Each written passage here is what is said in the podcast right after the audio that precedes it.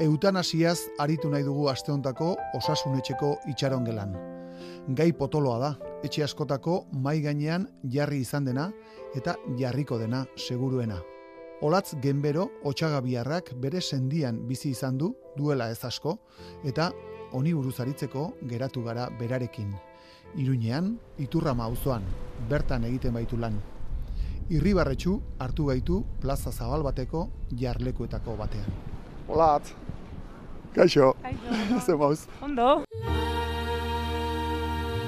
Osasun etxea. Osasunaz, etxetik kanpo. Zure aitak e, eutanasia eskatu zuen. Zuek nola bizi izan zenuten, hain argi eukitzea eta eutanasia eskatu nahi izatea?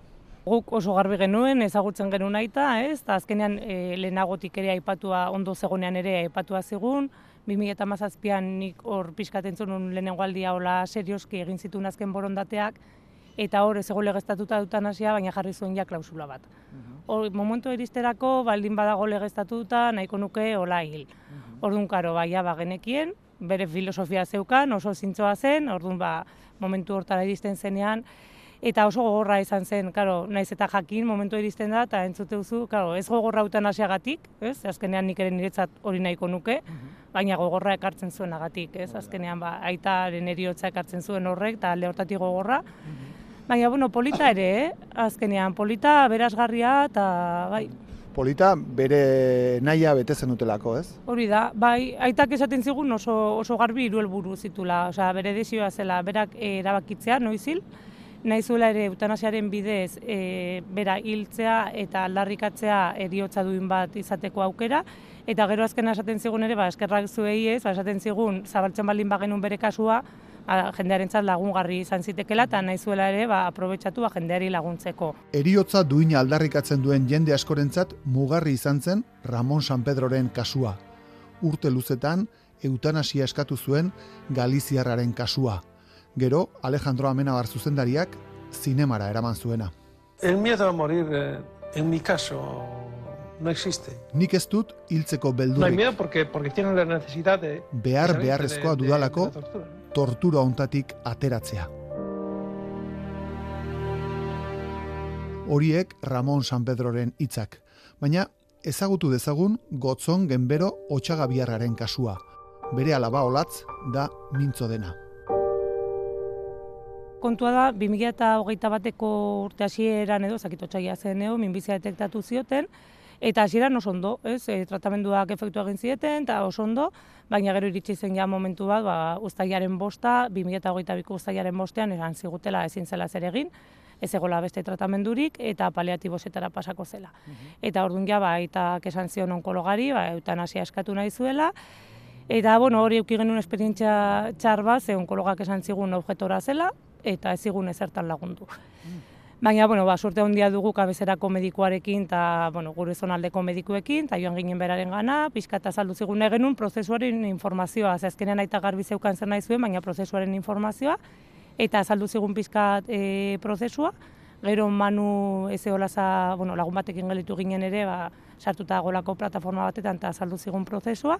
Eta hor kontua da, legeak esaten duela, eskaera egiten duzunetik badagola epe bat, azkenean burokrazia bat dago, eta eskaera egiten duzunetik onartu arte berrogei bat eguneo pasatzen direla. Eta gero, onartzen dizutenetik, ba, dela bi hilabete aplikatzeko. Orduan, gau, gertatzen zen, aita oso ondo zegon. Eske ikusten zenun, eta ez zuen ematen gaixorik zegoela, eta esaten karo, orain e, eskaera egiten badugu, agian iristen da, baina ez du behar. Orduan, karo, hor kostatu zitzaigun desente, ba, jakitea noiz eskatu, ez?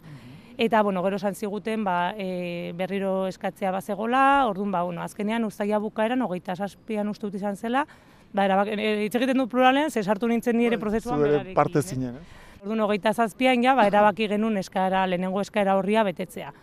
Hor, karo, egun batzu jarraian izan ziren, ba, lehenengo eskatzen duzu, gero ziurtatzen duzu egun batzutara e, konstiente zarela eta jarraitu nahi duzula prozesuarekin, orduan, ba, bueno, ustaiaren hogeita zazpian, hasi zen prozesu hori, eta jarraitzen zuen ondo egoten, baina pixkat flojoago, bantzen baten zen nekatuago, eta hola, Ze minbizi mota zeukan. e, birikako minbizia, Birikako. eta pasazitzaion gibelera.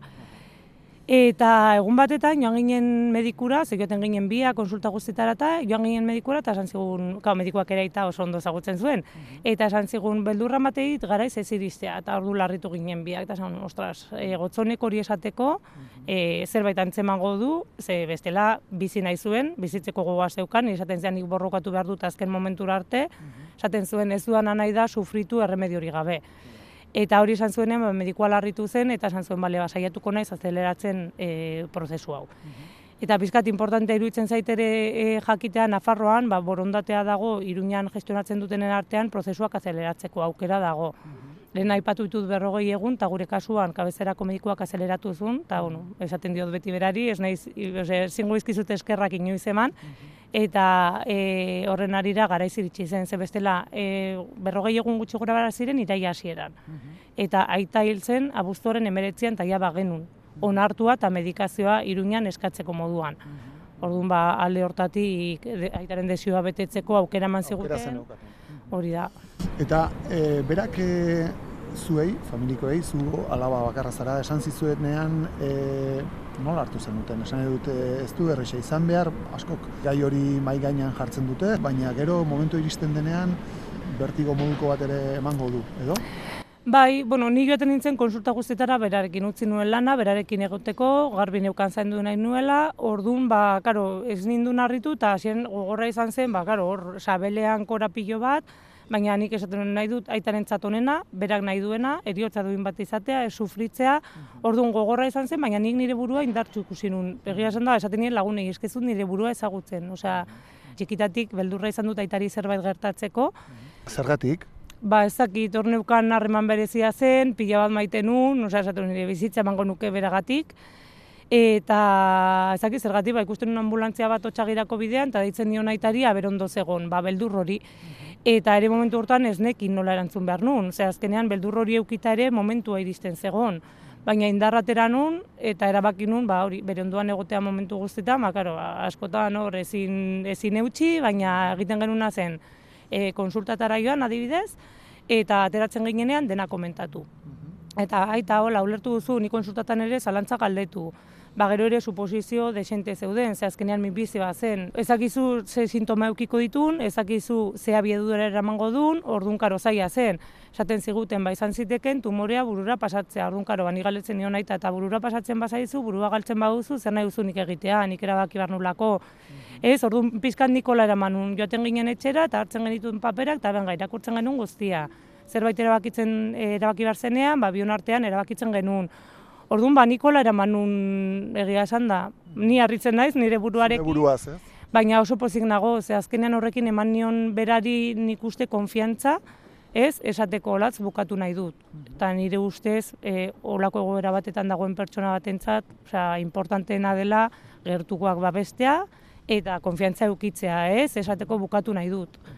Eta berak ere sentituko zuen babes hori zuregan, ez? Zuke lana utzi eta berarekin, e, bueno, ba, azken fase hori bizitzea berarentzat ere importante izango zen. Bai, bai, bai, nik uste erreztu Ala, ala, ez, ala eman zizun eh, aditzera, seguro.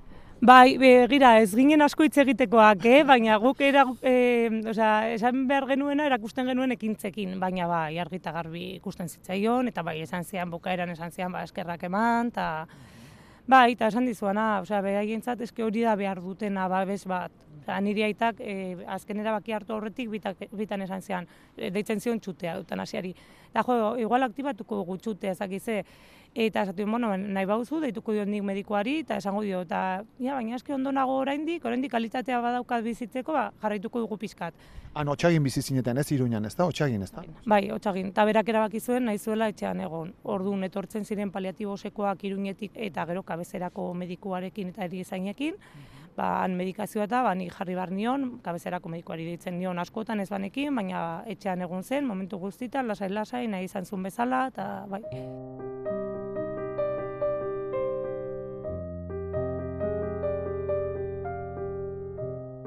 Aipatu duzu, abuztuan, abuztu erdialdean e, hiltzela, e, nola horitzen dituzu azkeneko egunak, eh, azkeneko asteak? Bueno, ba...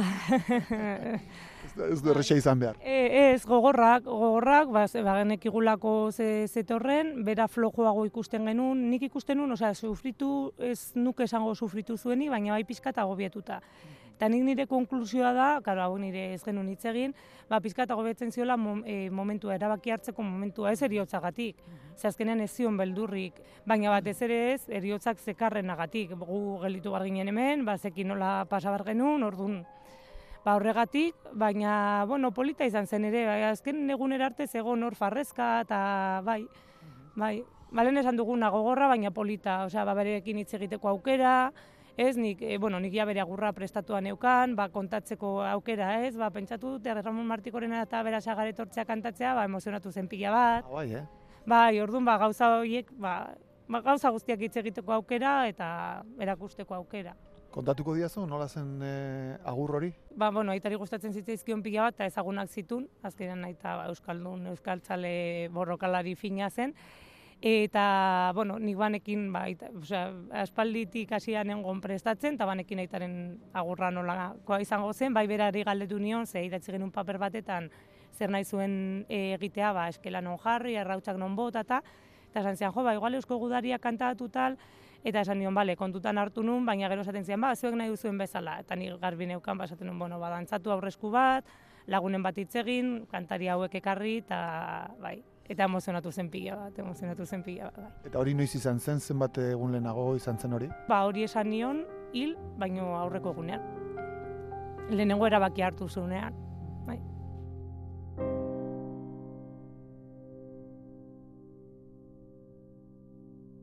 Irratiak ahalmen ugari ditu, baina bat ez du. Ez du erakusten hizketan ari denaren aurpegia, eta momentu honetan ikustekoa da olatzen aurpegi unkitua. Eta ez da unkitu den bakarra, entzuten ari zaion kazetariari ere, ezetu zaizkio begiak. Bat bateko isiltasun horrek segundu batzuk iraunditu. Gotzonken berok, bera jada ekongo etzenean egingo zioten agurraren berri 2008ko abuztuaren emezortzian izan zuen.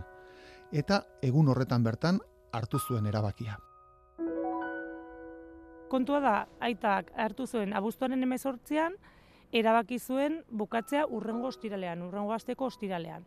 Baina atera ginen logelatik eta nik esan nion medikoari. Nik uste aitak ez duela aguantatuko. Zer, nik ikusten du ja, ba, ba ikusten duela, ba, ba ez duela merezi gehiago luzatzea eta ondo ezagutzen nun naita, urrengo egunean ja agobiatu zen pixkat, hola segun nahiko nahasia, eta esan zian, jo, zergatik ez dut lehenago bukatzeko erabakia hartu. Eta esan, ba, deituko diot medikoari hori ostira larratxalde bat zen, abuztuak emeretzean. Eta esaten zian, jo, ba, ez deitu, ze ostirala da, ez dago lanean, tal, eta esan, jo, medikoak esan digu, prest dagola eta erizainak nahi dugunerako. Eta jo, ez deitu ostirala, hola segon beraten batua eta ditu nion. Eta segituan etorri ziren medikoa eta erizaina, nik, karo, momentu hortan ezin un lortu lasaitzea eta sartu behar izan nion medikazioa, eta pizkat erdi lokartuago zegon, eta etorri zirenean ja, ba, garbi hitz egiten, mai gainean jarri genuen berriro gaia, bale aukeratu duzu horrengo ostirala, baina benetan zauden bezala, nahi baldin bauzulerago bukatu, eta esan zuen, ba, posible da orain bukatzea, eta baietz esan zioten, eta oraindik jarraitzen zuen pixkat, erabaki hori hartuta momentuan jarraitzen zuen pixkat ola deseroso, eta morfina gehiago sartu behar izan genion, baina izan zen oso kurioso, ze medikoa eta erizaina joan ziren, bueno, aldatu genuen logelaz, bueno, aldatu genuen, aldatu zen, lagundu genion, eta joan ziren, voltatu ziren, eta ia voltatu ziren erako, bazegon, lasaitasun aurpegi batekin, ja, irrifar, hola, ezen irrifarra alaitasunarena, baina irrifar batekin, alaitasun aurpegi, Lasaitasuna. lasaitasun aurpegi batekin, eta zen, bueno, jazta, osea, badakik ja ez duala sufritu behar. Karo, eta ere hor zeukan esaten zioten, izan daiteke burura pasatzea, izan daiteke ezin irenztea, orduan, karo, ezakizunez, zetorri bar zaizun, beti duzu ezaki gara izibiliko naizen, o sufritzera iritsiko naizen, ez? Orduan, izan zen lasaitasun aurpegi bat, e, medikoa eta erizaina joan, eta segituan jarri zitzaion aurpegi hori, lasaitasun aurpegi hori. Eta hola, ba, etorri ziren, prestatu zuten, ba, lehenengo bi erizainak bakarrik berarekin, jarri zizkioten bibia, segun behar dira bi erizain, eta mediku bat ba, azpada. Mediku... Hori da protokoloa. Bai, hori da. E, gero sartu ginen gu, bueno, lehenagotik ja e, agurtua geunden, ba, egon ginen berarekin ama, ni, osaba, izeba, lengusoak egon ginen hor guztiak, eta gero ja jarri zizkiotenen biak, ba, sartu ginen, eta eta holaxe oso azkarra izan zen, bai, dira hiru medikazio mota, ez dizu eta salduko ze ez naizia ez da oroitzen ere egiten, baina hamar minututan edo nik uste, nik hor bizkadia denboran zentzua galdu nun, baina nik uste hamar minututan edo ja hilda zegoela eta zen ezerta zenteratu. Hasi ziren lehenengo medikazioa sartzen eta medikoa galdetu zion, jo, antzen bat euzulo gurea eta, eta ez, ni hori nintzen urduri jartzen egia esan da, zesatu nahi ama, baina segitua lokartu zen. Eta listo, gelditu zen seatua bezala, eta begarren medikaziokin eta ja, ba, muskuloa gelditu, eta bai,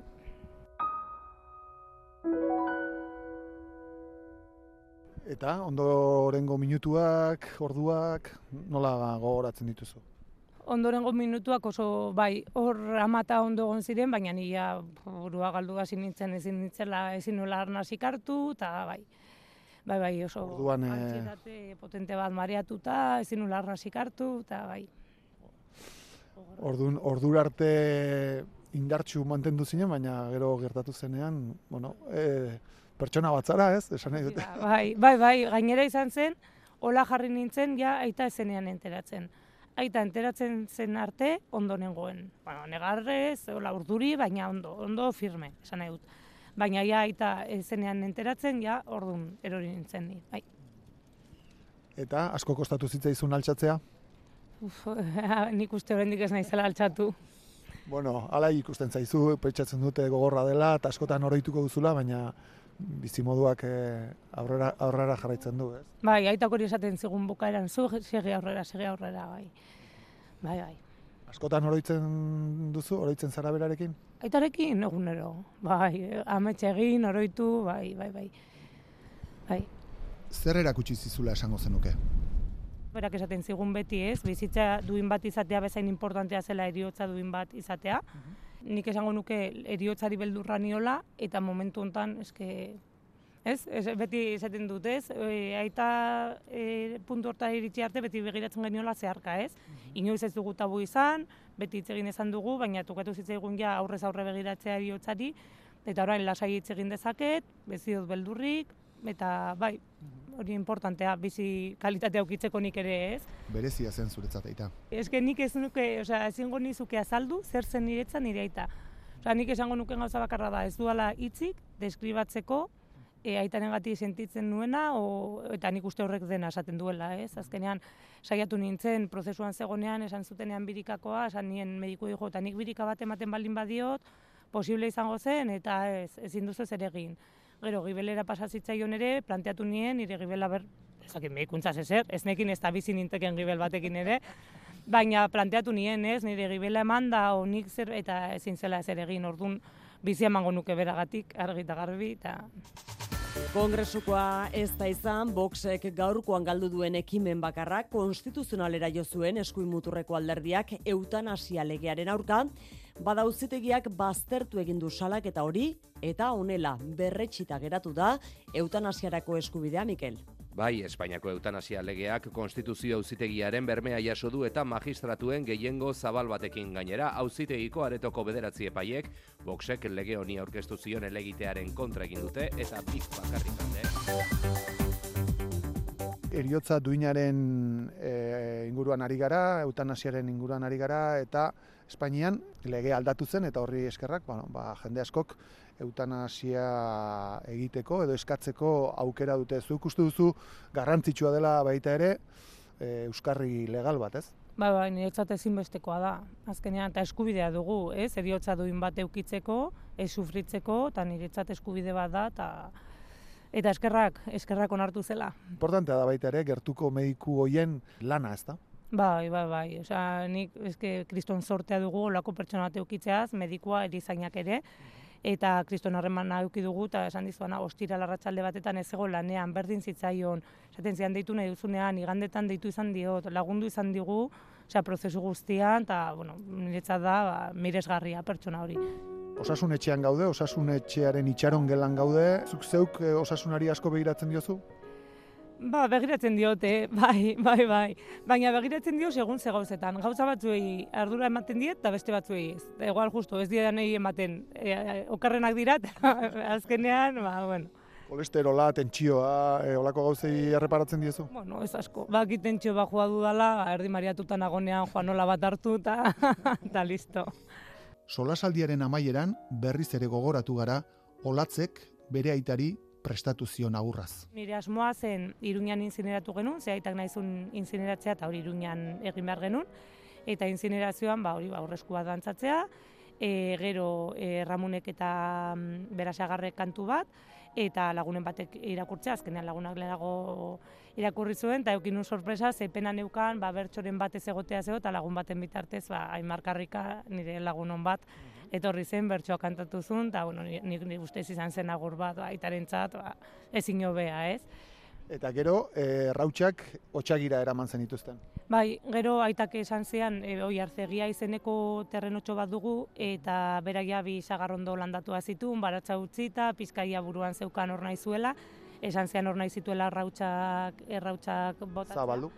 Bai, eta azkenean egin genuen, ba, bueno, zulotxo bat egin nuen, e, hor urna sartu genuen, eta egin, egin genuen trikuarri bat bezala, hola e, lau harritxokin, oso polita. Eta hor ere, ba, bueno, hor ja simpleagoa izan zen, ba, e, txamendita larralderen abesti bat jarri genuen, Salvadorren eriotzean, e, nik irakurri nuen iparraldeko lagun batek bidalitako idatzia, e, aitak eskatu bezala eusko gudariak kantatu genuen, eta hori da egin genuena. Eta joaten zara e, trikuarri horretara maiz? Bai, oso maiz, oso oso maiz. Negoan igual gutxiago, baina badaukat horarri bat ondoan jarrita, eta han esertzen naiz, eta bai. Eta berarekin hitz egiten duzu. Ba, hitz egin, askotan musika, ba hori, Martikorena, Peio eta Pantxo, etxamendita larralde jartzen dizkio, eta imarre kantatutako bertsoa jartzen diot, eta egon, osea, gaizkin agonean da, lasaitzen nauen tokia. Bai. Ba, olatz, mila mila esker, zure testigantza ederra hau e, gurekin konpartitzagatik. Bai, eskerrik asko zuei, aukera emateagatik, entzuteagatik, eta nahi duzen arte.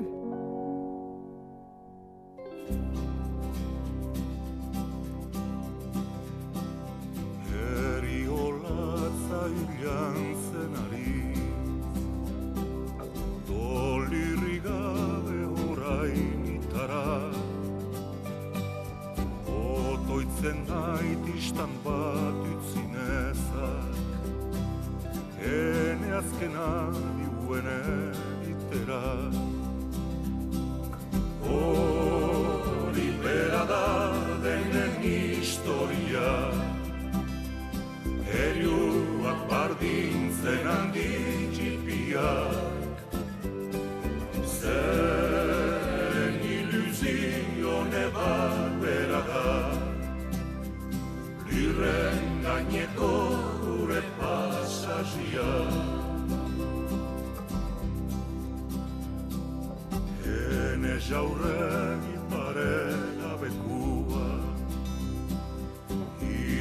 csatizvanian ziertate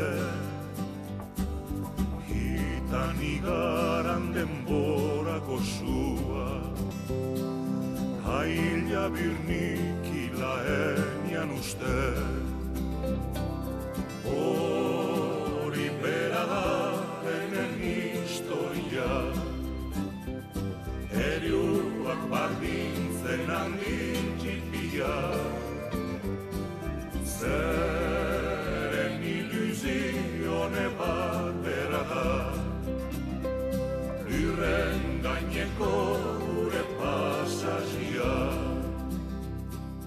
Itxaron gelatik konsultara pasako gara orain, konsulta gelara.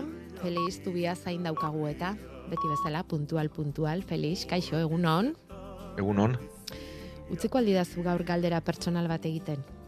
bai, Inoiz tokatu zaizu eutanasia eskatu eta norbaiti era duinean hiltzen lagundu beharra? e, bai, bueno, erdizka edo zeharka, bai, e, berez, eutanasiaren prozesuan parte hartzen duen zendagileak bere goiko zendagile izan behar du, eta zeinketa intentzioen unitate batean ba ez dago eutanasiarik, hau da gaixoak e, oso larri daudenak ba, aurrera ateratzen saiatzen gara edo hile egiten dira, baina eutanasiarik ez dago, baina bai etortzen zaizkigula baldintza oso berezian datozen paziente batzuk, eta da eutanasiarekin batera organu emaile izan nahi dutenak. Denek ezin dute, baina badira pertsonak gaixotasun neurodegeneratiboak izan, eta era berean nahi dutenak eutanazia egin, baina organu emaile izan. Eta hauek, ba, gure unitatera etorri dira, ezagutu ditugu, eta haiekin egon gara. Eta esperientzia oso sakona izan da, ez pentsa. E, era berean pertsona batek esaten dizunean, nik hil egin nahi dut, baina organuak eman nahi ditut, ez? Eta lagundu prozesu honetan. Eta bizitzea tokatu zaigu. E, baina kasu hoiek dira, esan duzun bezala, gaixotasun degeneratiboak. Ez da, esate baterako gaur gotzon genberoren kasu ezagutu dugu, berak minbizia zuen, berak ez zingo zituen bere organoak eman, ez da? Ez hori da baldintzak beti berdinak dira organoen maila izateko, ezin da ez minbizi baten menpean egon edo infekzio baten menpean egon eta organoek ondo egon behar dute. Baina badira pertsonak hori beteta bi gauzak eskatzen dituztenak, ez? Eta era berean eutanazia egitea eta organoen maila izatea. Beraz, e, olatzen aitak etxe aukeratu zuen bere prozesua izteko, eutanazia eskatu eta hiltzeko, baina ospitalean egiteko aukera ere badago berez, e, baldin Bai, bai, bai. hori egin daiteke, ez da, Feliz? Egin liteke, bai, bai, bai, bai. Mhm. Bueno, euren sostengu nagusia familia medikoa izan zela aitortu digu, ze onkologoak objetore ez dela esan zieten eta ez zietela horretan lagunduko. Objetore asko aldago medikuen artean eta eutanasia prozesu honetan parte hartzera ukatzen dena. Badira, baina nik euneko ez dakitxkit garbi-garbi, eh? Baina esango nuke euneko buruzari naiz, eh? Euneko gehi inguru zirela edo Espainiar estatuan, eta gero, ba ez dakit erkidego zerkidego nola dagoen kontua. Baina buelta horretan bai, ba, e, batzuk badira, baina nik orokorrean ezagutzen dudanean behintzat e, oso gutxi. E, ez duen kasuan ordea eta tokatu zaizuenean, ba, arazo degeneratiboak dituztenei atenditu beharrea, egiten duzue oso esperientzia sakona eta eta ez dakit berezia izango da, ez, Felix? Bai, noski, esan azkenean, e, hor bada uste bat edo, ez? Askotan e, lotzen dugu e, ez dut bizi nahi eta hile egin nahi dut, e, ez dakit depresio egoera batekin edo momentuko ezin edo ez, eutanazia bat e, ondo aztertu eta arrazoitutako prozesu bat izan hori da pazienteak berak e, ondo hausnartua dauka badaki zer nahi duen eta baldintza horietan eta pertsona bat horrela datorrenean ez, eta berak bere bizitzari bukaera duin bat eman nahi dionean, bueno, e, azkenean pertsona era bat biluzten da, ez? eta hori ikustea, eta hor bizitzea eta hor laguntza ematea, oso esperientzia bat diote gogorra da, baina era berean ederra da. Bai, ederra da, eta batez ere, ba, erabakitzen baldin badu, ba, bere eriotzarekin batera, beste norbaiten bizitzari segida ematea, ez da? Organoak emanez eta hor beste prozesu bat irekitzen da. Azken galdera bat, Felix, em, eutanazia eskatu eta berrogei bat egun aipatu du olatzek, onarpena iristerako eta gero bi hilabete aplikatzeko. E, ez dakit, e, epe hauek eta batzuetan zalantzak, estresak eda mm, somatu diogu pixka bat, ez? E, aitak e, erabaki hartuztuenean eutanazia eskatzeko artean ondo zegoela iturtu du, baina bazekitela prozesua okerrera joango zela eta hor sortuko dira noski ezinak, eh? Bai, noski, baina bueno, e, prozesuak baditu bere bermeak eta behar du bere prozesu eh, antolatu batez. E, azkenean e, eskaera bere ohiko medikuaren bidez egin beharra dago, nor bere, hau da, ezin du kanpotik mediku batek derrepentean azaldu eta eutanazia bat eman, baizik eta geure betiko medikuak behar du ez, egunderokotasunean tratatzen gaituenak, bai familia medikuak edo bai gure gaixotasunean laguntzen gaituenak. Mhm. E, medikurrek txostena egin behar du esan ez, bai ez egoera hori ezen da ezina dela, eta horrek ez duela atzera bueltarik e, hau gero beste mediku talde batek edo bueno, aditu talde batek ez medikua bakarrik, eh? Hor badira e, osasun langileak, baina badira bokatuak, badira beste e, arlotako profesionalak ere aztertzen duten akaso eta esaten dutenak baietz benetan ala dala. Ez, hor bada berme bat ematen duen talde bat. Eta talde honek onartuta berriz pazientearen gana bueltatzen da, eta honek berretzi egin behar du, da bai egin behar du berriz ere asmo berarekin jarraitzen duela gogorra da, baina behar du berme bat esateko benetan ondo egiten ari dela, ez? Mhm. Eta hori pasata orduan bai, ba, ematen zaiola bide eutanaziari. Gogorra da, baina eriotza duinerako eskubidea izatea ere ederra da. Eta erabaki hori hartzeko aukera eukitza ere, ba, importantea da. Eta gero barkatu erantxa, eh, ondo diozun bezala eskubide bada ez da derrigortasun bat. Mhm. Hau da, egon nik ulertzen dut, egon litekela jendea eutanaziarik nahi ez duena, ba, oso ondo iruditzen zait. Ja. Baina beste batzuk nahi dute, eta un nahi duten entzako eskubidea da. Hori da. Bueno, ba, otxagiko genbero familiari agur bat bidaliko diogu, Feliz, osasun etxetik. Bai, eta eskerrak, beren esperientzia gurekin banatzeagatik. kontatzagatik eta eri zapiraini esperientzia hori osasun etxeko itxaron gelara ekartzeagatik.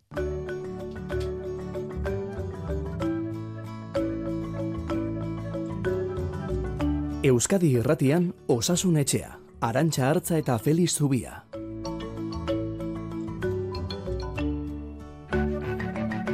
Egun onda izuela denoi, eta, bueno, entzun duzue gotzon genberok biriketakoa zuen hasieran, gero gibelera pasazitzaion, minbizia, mundu osoan zabaldutako epidemia handia, eta gaur lau minbiziaren kontrako nazioarteko eguna dugu.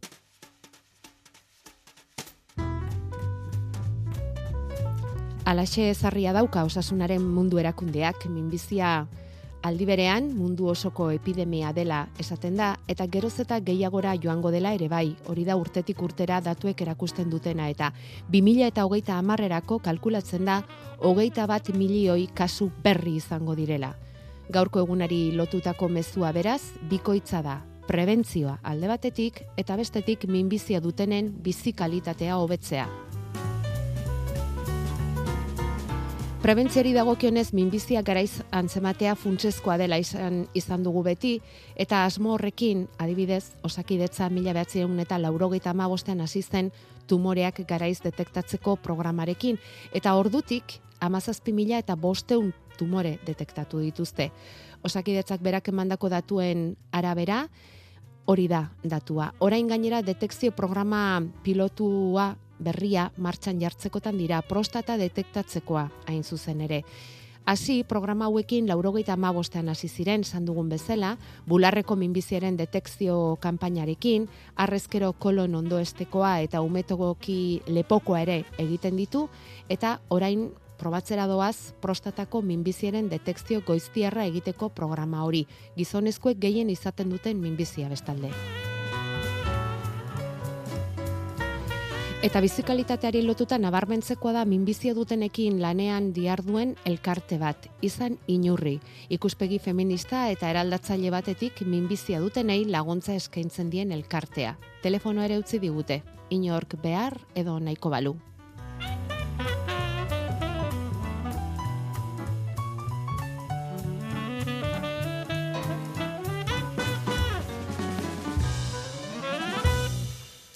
Feliz Donostia ospitaleko zainketa berezien sailean medikuzaren aldetik, e, guk esan dugu mundu osoko epidemia bezala, minbizia, zuek medikuok nola ikusten duzu zuentzat zer da minbizia gaur egun? Bueno, eh, batetik gu bi ikuspuntu ditugu, eh? Bat da neure eguneroko lanean daukaguna, ez? Eh, tokatzen zaigu batzutan ustekabean e, diagnostiko hori egiteat espero ez dela, eta bestetik tokatzen zaigu ba minbizi bat izan eta ebakuntza handi bat egin eta ondoren ba gure unitatera etortzea, ez? Sendatze prozesuan ere.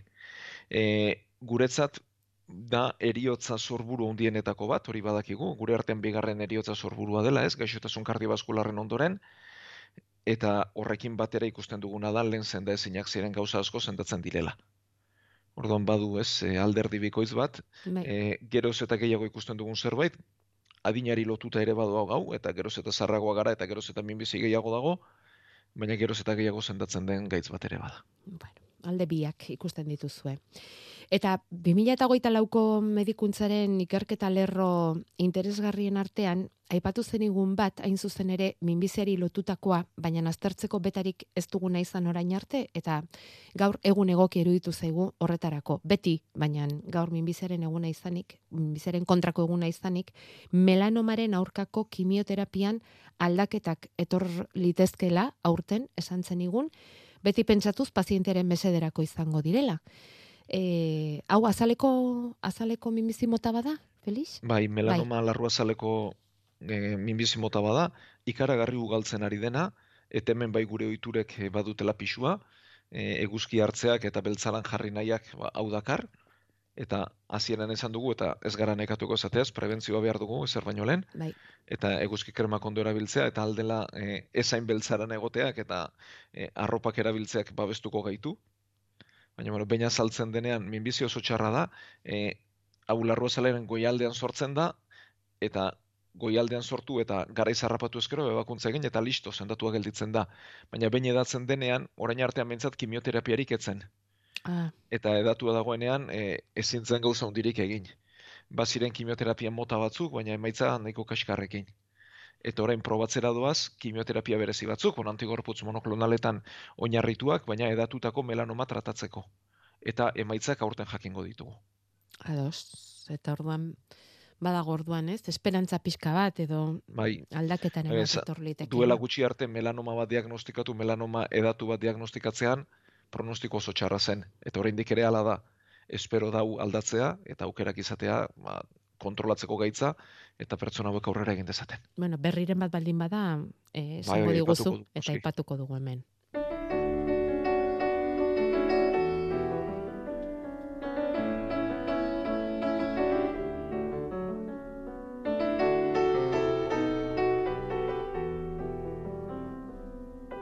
Gure e-maila osasunetxea abildua eitb.eus.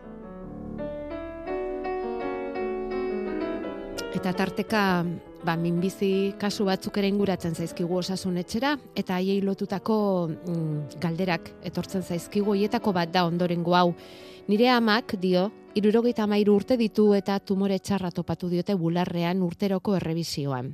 Hasieran dena erraza zirudien, egin zizkioten probetan negatibo ematen zuen eta, baina ziurtasun handiagoa izateko estudio molekularra deritzona egin diote eta horrezan digute arrisku handiko pazientea dela. Zer da estudio molekular hori, Felix? E, azkenean lagina hartzen da, ez? Hau da, e, bularrean e, susmagarria izan den konkor bat topatzen denean horren lagin bat hartzen da, horren Bai. zatitxo bat hartzen da, Bai. eta aztertu egiten da. Eta lehen azterketa, bueno, egiten zen itxuragati bakarrik edo, mikroskopioz bakarrik, Bai. baina gaur egun molekulak ere aztertu ditzakegu. Aha. Eta molekulek adierazten dute, e, bueno, minbizi aurreko edo minbiziaren hasierako lesio bat litzatekeela. Bale. Hori egin eta emakume honi esan diote arrisku handiko pazientea dela eta kimioterapia egiteko aholkua eman diote onkologoaren gana joan eta lau saio kimioterapia egiteko aholkua eman diote ba, prebentzio gixara. Hori da bere alabak esan diguna. Baina beste arazo larri bat ere badaukagu, dio berak, eta da tabakismoa. Egunero zigarro pakete harretzen du. Antziolitikoak eta tensio altuaren kontrako pastillak hartzen ditu. Tabako uzteko esango baliote kimioa hartzeari, kimioa hartzeko e, utzi egingo luke. Tabakoa utzik tabakoa utzi beharko balu depresio larrian sartuko litzatekela badakigu. Planteatze hutsarekin agresibitatea nabaritzen diogu. Orduan, aholkoak eskatzen dizkizute, Felix. E, Bueno, eh, garbi ikusten dutelako, e, emakume honek tabakorik elukela utziko, kimio hartu behar izan da ere.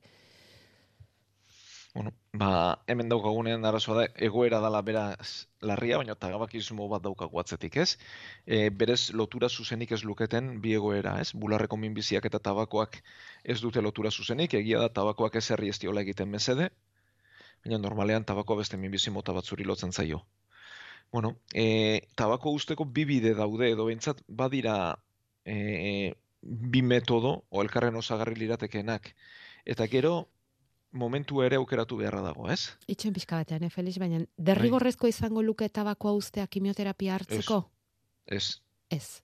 ez. Hau da, kimioterapia hartu dezake eta erratzen segi. Vale. Baina Vale, ba- ikusten dute arazoa daukala tabakoarekin, bai. Eta hori, Hori hori, bai, bai.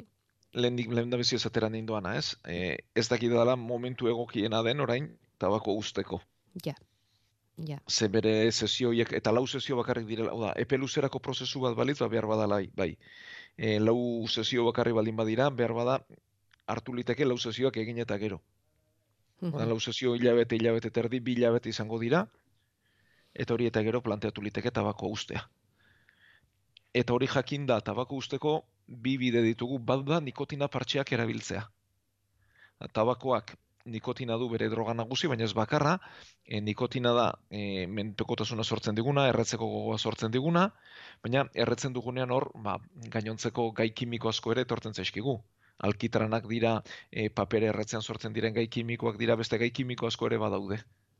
Orduan, bada nikotina partxeak erabiltzea.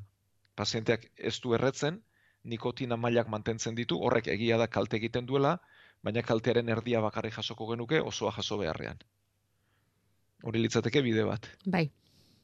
Eta gero, beste aukera da, tabakoak sortzen duen antzietate horri kontra egiteko botikak erabiltzea.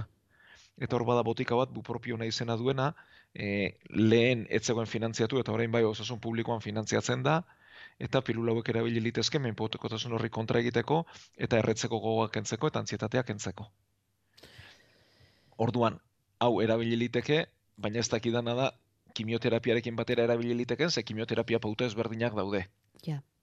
Orduan, e, aukera bat litzateke kimioterapia hartu, bukatu, ikusi ez dela, ez, albo ondorio berezirik izan, eta orduan saiatzea. Mhm.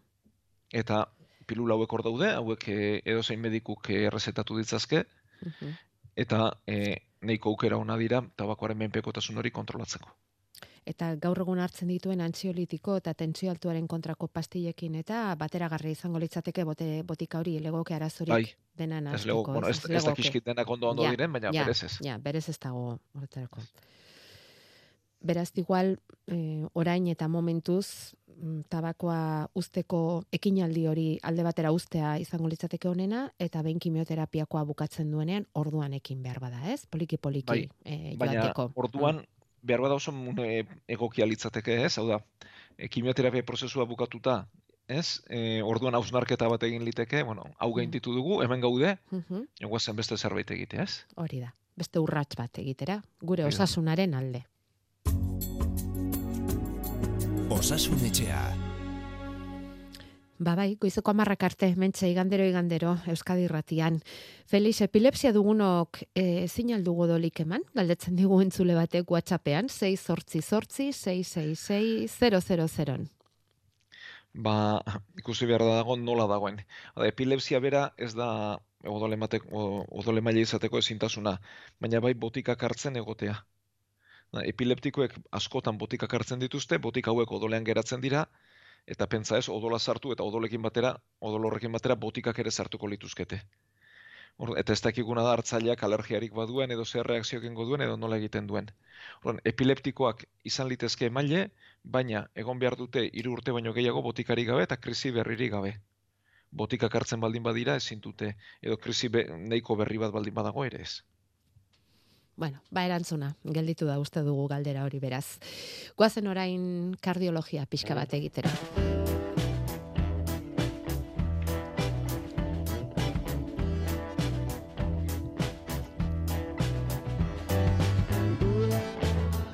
Bi kasu dauzkagu bat berrogeita emeretzi urteko emakumezkoa eta beste bat hogeita bederatzi urteko gizonezkoa. Eta biek dituzte bihotzeko arazoak. Rafaren emazteak berrogeita emeretzi urte ditu, bi motatako arazoak zituen bihotzean, dio, takikardiak alde batetik, pulsazio oso azkarrak, eta fluterra. Fluterra, pulsazio baxuagoak dio. Bakarrik gelditzen ez direnak, ospitalean eta ondo kostata pilulen laguntzaz.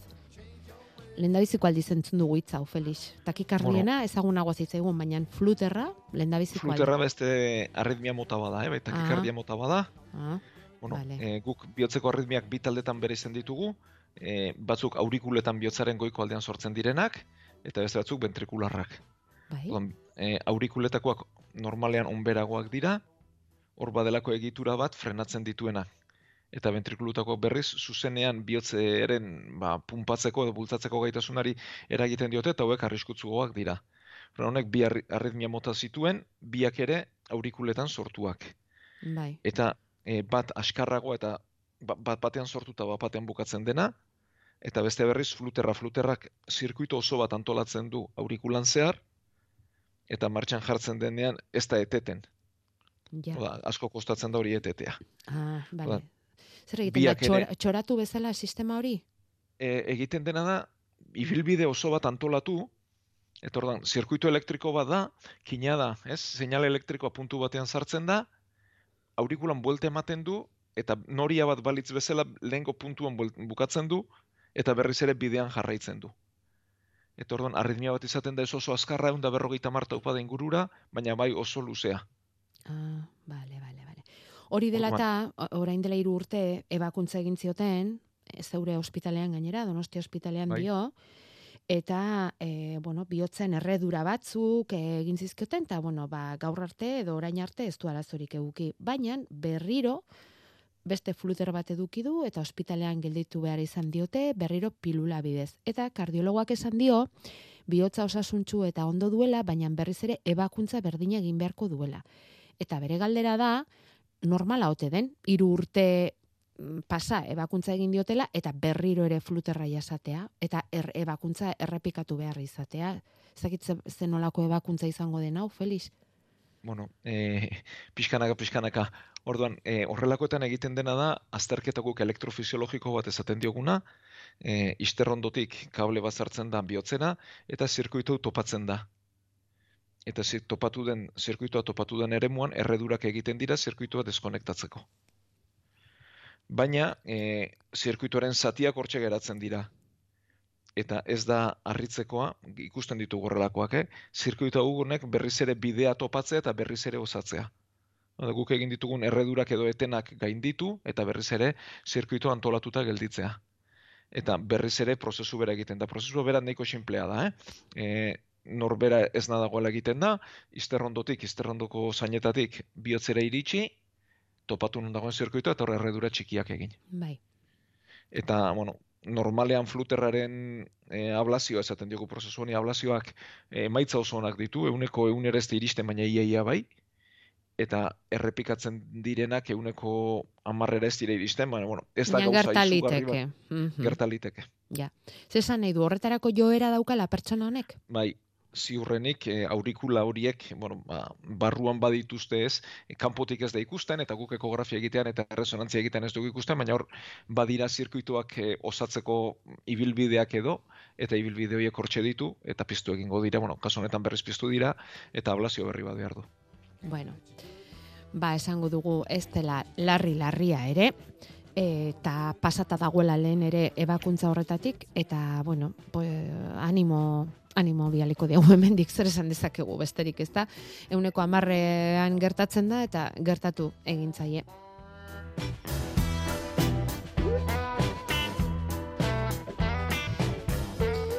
Bueno, eta hogeita beratzi urteko e, semeari, esaten du hemen, amak, edo aitak, ez dakit egia esan, zeinek idatzi digun, ze izenik ez digu jarri, baina hogeita beratzi urteko semeari bihotzean balbula bikuspide deukola esan deutze. Eta komponente kongenitoa deukola. Bizitza normala egiteko, baina jakin dezala txarrera badoa ebakuntza egin behar dela. Eta bakizu Felix bihotzeko ebakuntzek bildurrandia ematen digutela. Kezka sortzen digute. Bai, noski. Ebakuntza guztiek ere bai, baina bihotza tartean denean ba gehiago. Azaldu dezakezu zertan datzan gaixotasun hori eta etxekoak kardiologoaren gana joan beharrote dugun ala ez? Bueno, ba bai, erresa da gainera. E, aorta da bihotzaren erteeran, eskar ventrikuluaren erteeran dagoen balbula. Ez? E, eta berak odol fluxo handia jasotzen du, eh? pentsa odoletik irteten den odol guztiak hortik pasa beharra dauka. Eta e, balbula honek hiru atetxo ditu, guk balba esaten diogu, ba, e, hiru atetxo ditu, da borobil bat hiru zatitan egingo bagenu bezala da. Eta e, hiru atetxo ditu. Eta kasu honetan, ba, jaiotzetik bi balba bakarrik ditu, ez hiru. Ah, bale. Orduan, e, bi balba ditu, horrek ez du e, momentuan arazorik sortzen, baina e, ge, irekiera edo zailagoa da. Ja. Ja. Eta horrek zurrunbilo bat sortzen du eremu horretan. Bueno, aurrenengo galdera da, berak esaten du hau jaiotzetikakoa da, baina ez da erentziaskoa. Vale. E, jaiotzetikako prozesu horretan, osatzen den prozesu horretan ez da ondo osatu, bueno, ezberdin osatu da, Bai, bai. baina hau ez da erentziasko gaitz bat. Eta beraz, gainontzek, etxeko gainontzekoek ez daukate gehiago begiratu beharrik. Bale, bale. Eta gero, honek duen arazoa da, hor zurrunbilo osatzen denez eta bi balba bakarrik ditugunez, ba, adinarekin edo denborarekin, balbula hau eh, hor sortu diren bi mintzoiek edo elkarri itxasten joaten direla. Mhm. Eta irekiera eremua geroz eta txikiagoa gertatu litekeela. Ja. Eta horrek guk estenosiba sortzen diogu, ez? Odolaren erteera ostopatuta geldituko litzateke. Orduan, pertsona hauei egin behar zeiena da jarraipena, ekografia bidez, tartean tartean, eh, e, bueno, hori kardiologoak ikusiko du ze itxura duen eta zenbatero tokatzen zaio, baina e, urtean behin, bi urtean behin ekografia bat behar da horren jarraipena egiteko. eta ikusten denean, ba, ere hori itxi egiten dela, ze askotan berrogeita amar urteren bueltan, eh? baina berrogeita bost, berrogeita amabost urteren bueltan, e, ere hori itxi egiten da, eta orduan ebakuntza behar izaten du. Egin behar duena da jarraipen bat eraman, bizimodu normal eramen dezala, eta larritasun e, sintoma bat e, izango balu, orduan bai azkar laguntza eskatu, eta larritasun sintomak lirateke konorte galera edo zinkopea, bularreko mina batez ere esfortzuarekin, eta arnaz estuarekin azte. Horrelako zerbait balu, balbula hori ondo ez da bilen seinale da. Eta ebakuntza e, egiten dena da balbula aldatu eta metalesko balbula bategatik e, aldatu. Ebakuntza bera haundi xamarra da, baina bihotza osasuntzu izan da, emaitza onak dira, eta komplikazio gutxirekin joaten den kontua da, naiz eta ba, aipatu duzun bezala, ebakuntza handia izan. Ja, ja. Eta behin balbula metaliko bat jarrita, bizi moduan normala da, baina antikogulazioarekin betirako, balbula hori ba, gehiago galdu ez da din. Ba, eskerrak, ez? Diagnosia egin dioten, gutxien, ez? Oita Bai, bai, bai, bai, bai. urterekin, eskerrak, ez? Bai, ze beste lau iritsi liteke, ba, berrogei eta bost urte bueltara, Mhm. eta orduan arazoa jakin, eta arazoaren bukaeran, hau da, prebentziorako ezin dago ezer egin, eh? Baina bai jarraipen hobe bat egin dizio. Hori da, orain behintzat jarraipena eginik, eta ikusiz, e, ba, bi mintzoiek nola doa zen, ba, bueno, egin, egin dizaiokete, ez da, alako segimen bat, eta kontrolpean izan, neurri batean, baina, espaliote bilatu, ba, askoz ere okerrago. Bueno, ba, azaldua gelditu da, zer den balbula bikuspidea, hortik izango da, ez? Bi mintzoien gatik bikuspide, eta, bai, eta zer den bihotzeko gaitz hori. Bueno, ba, zuek segi galderak egiten, zuen galderetatik Felixek emandako azalpenak jasoko ditugu eta guk ikasiko dugu, hortarako beti pres gaude eta eta, bueno, baia bukatzen joan beharko dugu. Eta gaur santage da bezpera dela, eh, ez dugu esan oraindik, Felix, minbiziaren baina bada eguna, bai. bai, minbiziaren kontrako egunarekin hasi gara, eta elkarrezketa oso unkigarriarekin hasi dugu gaurko saioa, baina Aizu, eh, ez dakit, baduzu ezuek eh, zarautzaldean santageda bezperako koplatan ibiltzeko ohitura, ez? Bai, zeu, bai, bai. zeu koplari zarela, gainera, ez? Bai, bon, neu eta beste batzuk, baina bai, Bai. laiztea bituko gara. Laizter abiatuko zarete. Goizez egiten duzu orduan jira. E, goiz arratzaldez. Dena, egun osoan. Bueno, goizetik abiatu. Goiz beranduan, abiatu eta... Ez, ez, ez, ez, beranduan, eh? Laizter Ez, gera. Bale, abiatuko kantuan. zarete, bai? Bai, eta hor, bueno, e, Mia eta Elkanoko bailaran ibiltzen gara. Hor biltzen dira Zarautz, Getari eta Ia. Eta hortxe ibiltzen gara baserrietan. Eta, bueno, tartean bazkaldu, arratzaldean ere saiotxo batekin eta zazpira galderako erretiro hartu. Polita eguna, ez da, Felix? Bai, guretzat oso polita. Oso polita. Bueno, eta zen nahi duzu estarria probatu? Ea nola daukazun? Bueno, Koplatan ba- zaren erako? Gu entzuteko prest. kantatuta, Bai. ba, eskerrik asko. Bai, Venga. agurra emango dut, baina koplen bidez. Oso ondo, Felix. Gu entzuteko prest. Gaur santage da bezpera, baina ez gatoz ezkera, baizik urtean jasotzen degun babes hori ezkertzera. Hainbat galdera ta mezu, Felix ez da horren kesu. Zuen laguntzaz gure saioa iten lagun dezakezu. Ez gabiltza atez ate, baina etxean zerate. Ezkerrik asko entzule maite, ta datorren aster arte. Felix Zubia, osasun etxeko medikua. Euskadi Irratia